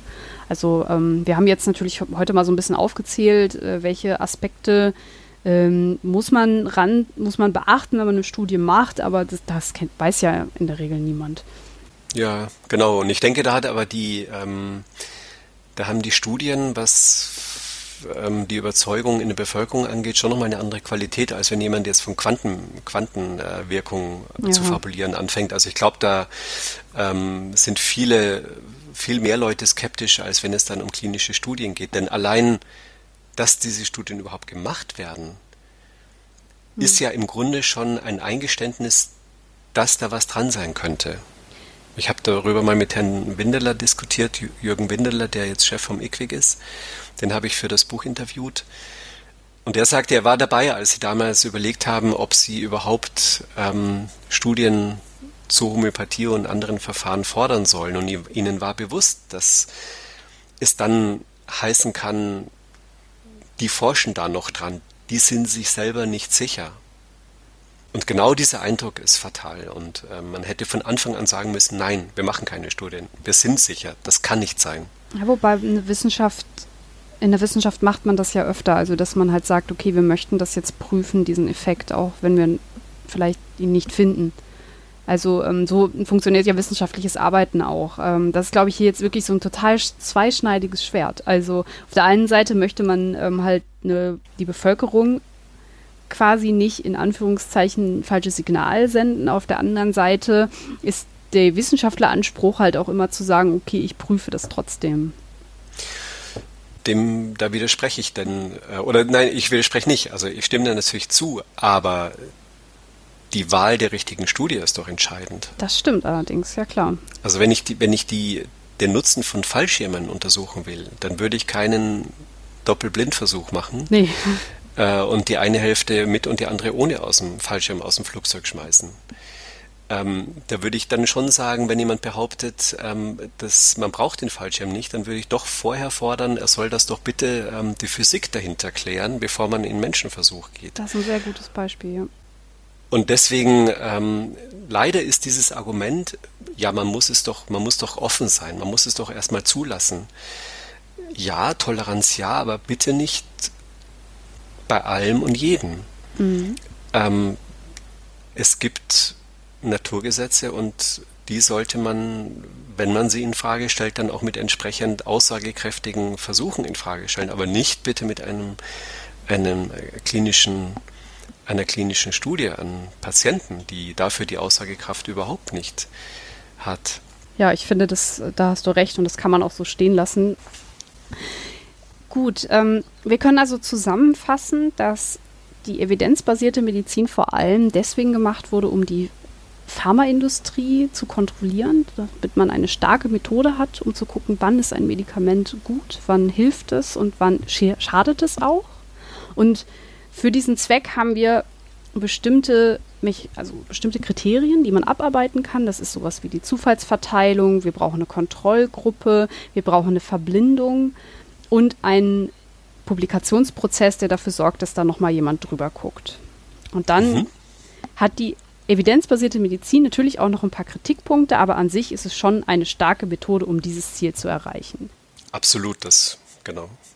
Leider versagt sie hier und da, wenn es dann um die Alternativmedizin geht. Und da brauchen wir eigentlich noch für die Zukunft eine Strategie, wie wir damit umgehen können. Habe ich das jetzt richtig zusammengefasst? Ja, das würde ich so absolut unterstreichen. Ähm, das würden andere vielleicht anders sehen. Also ich ähm, mit dieser Idee, dass die Methodik der Evidenzmedizin dafür nicht geeignet ist, ähm, die ist auf keinen Fall so allgemein okay. gültige Annahme. Ähm, das ist schon, habe ich den Eindruck, schon eher eine Minderheit, okay. die das so sieht. Also ich denke, die allermeisten ähm, Menschen, die sich mit der evidenzbasierten Medizin beschäftigen und die vor allem eben zum Beispiel im MDS das ist der medizinische Dienst des Spitzenverbandes Bund der Krankenkassen, mhm. bei dem der Eagle-Monitor angesiedelt ist. Also die meisten dieser Menschen, die dort arbeiten, die täglich mit evidenzbasierter Medizin zu tun haben, die sehen das Problem gar nicht. So. Also die sagen, ach komm, Homöopathie und Alternativmedizin. Erstens ist das doch für so eine Randerscheinung, das ist doch gar nicht relevant. Und zweitens, ja, da muss man die Studie halt noch gut, gut genug machen. Wo, wo ist das Problem? Und, und wenn es positive Studien gibt, dann guckt man die sich an und dann diskutiert man die weg. Also mhm. ähm, da ist überhaupt kein, in den allermeisten Fällen gar nicht die Notwendigkeit, an der Methodik was zu ändern. Also insofern freut mich das, wie du das zusammengefasst hast, aber das spiegelt schon eher meine Meinung wider und nicht die Meinung der meisten Leute, würde ich sagen, die ähm, wirklich evidenzbasierte Medizin praktizieren. Ich habe ja auch dich gefragt. ja. Und äh, dass du es mal so gesagt hast, ist ja dann, äh, dadurch ist es ja auch klar rübergekommen. Ähm, und wir haben ja jetzt auch verschiedenste Aspekte beleuchtet. Ich denke mal, das ist schon okay. Haben wir denn sonst etwas vergessen, deiner Meinung nach? Ähm, nö. Okay. Also ich habe das Gefühl, war wirklich so ein guter Rundumschlag. Du hast es ja auch immer wieder toll zusammengefasst und toll auf den Punkt gebracht und hast okay. wirklich die Fäden in der Hand behalten. Das hat mir auch dann die Freiheit gegeben, ähm, auch mal ein bisschen zu springen. Ähm, aber du hast es super immer wieder auf den Punkt gebracht. Dankeschön. Wenn wir uns jetzt gerade schon so mit Loop begießen, ähm, dann vielen Dank dafür, dass du mir geholfen hast, dieses Thema in diese Bahnen zu bringen. Da den Überblick zu behalten, ist, ist glaube ich, auch echt, echt schwer und du weißt da so viel drüber. Wirklich cool. Danke dir. Oh, das freut mich. Danke, gerne. Ich würde sagen, wir kommen dann zum letzten Teil der Sendung. Ich gebe meinem Gast äh, im letzten Teil der Sendung immer noch gerne ein Horoskop mit auf den Weg, so als kleinen Rausschmeißer. Und ich habe mir für die 14. Sendung über evidenzbasierte Medizin ein Gesundheitshoroskop rausgesucht. Mhm. Das heißt Astromedizin und da gibt es eine astromedizinische anatomische Zuordnung. Schon mal gehört? Nee, zum Glück nicht. ich wusste das auch nicht, dass es sowas gibt. Ich habe ja für die ähm, Natalie Grams in der neunten Folge, habe ich ja sogar ein homöopathisches Horoskop rausgesucht. Es gibt alles. Okay, ähm, dazu brauche ich einmal dein Sternzeichen. Ich bin vage. Ah, du bist vage. Okay, das startet hier auch direkt mit so einer anatomischen Zuordnung. Der Waage werden die Lenden- und die Nierenregion zugeordnet. Hier steht in Klammern Gebärmutter bei Schwangerschaft. Gut. Mhm. So, und jetzt gibt es dazu auch noch eine, einen Text. Die Waage kann sich am besten in einer schönen Umgebung entspannen. Ihr beständiges Bemühen um Ausgleich schlägt sich auch in den Körperfunktionen nieder. So geht es bei diesem Sternzeichen vor allem um die Beherrschung der Nierenfunktion und des Stoffwechsels. Darüber hinaus ist der Lendenbereich gefährdet und nicht selten zeigt sich das Nervensystem labil. Eine Neigung zu Allergien und Hautkrankheiten werden diesem Sternzeichen ebenfalls unterstellt. Empfehlungen für die Waage. Nierengegend und Füße stets warm halten, mindestens 10 Minuten täglich joggen, Kieselerde mit Joghurt essen für den Säure-Basen-Ausgleich, sich kreativ beschäftigen und Freundschaften pflegen. Na, heute okay. schon Kieselerde mit Joghurt gegessen? Nee. Das gibt mir jetzt doch sehr zu denken. Ähm, ich weiß nicht, also zehn Minuten bewegen und ähm, Freundschaften pflegen. Gut, ja. Das ist wirklich ein toller Tipp, Mensch. Da wären wir auch nicht drauf gekommen, ne? Nee. Ich, findest du dich da irgendwie wieder? Ja, unbedingt. Also ich finde auch ähm, Freundschaften pflegen äh, toll, bewegen toll. Äh, kalte Füße habe ich ganz viel. Achte ich allerdings von selber drauf, dass sie warm bleiben und ich da kein unangenehmes Gefühl habe. Ich muss mich ja jetzt outen, ne? Ich weiß gar nicht, was Kieselerde ist. Kennt, weißt du, was das ist? Äh, das ist, sind, das sind, also es gibt Kieselalgen. Ja. Ähm, Silizium, irgendwie ein Siliziumsalz meines Wissens. Ach. Bestehen die und ähm, das ist dann, glaube ich, auch diese Kieselerde. Aber das ist jetzt wirklich ziemlich ins Blaue hinein. Also falls ein Hörer da mehr Ahnung hat, ähm, gerne in die Kommentare. Ähm, ich stelle es mir nicht so lecker vor, das ist jetzt hier so ein bisschen mein Problem, aber gut. Ach, nö, doch, das glaube ich, weiß nicht. Das kriegt man schon runtergewirkt. Na gut. Wenn es okay. der Gesundheit dient. Oh, ja, Mensch, Okay, dann ähm, hast du deine 10 Minuten Joggen schon hinter dir oder kommt das jetzt heute Abend noch? Nee, heute mal ausnahmsweise nicht. Okay, na, da wird aber das Horoskop dir äh, Allergien und Hautkrankheiten vorhersagen. Also so, ja, so geht das ja nicht. Nee.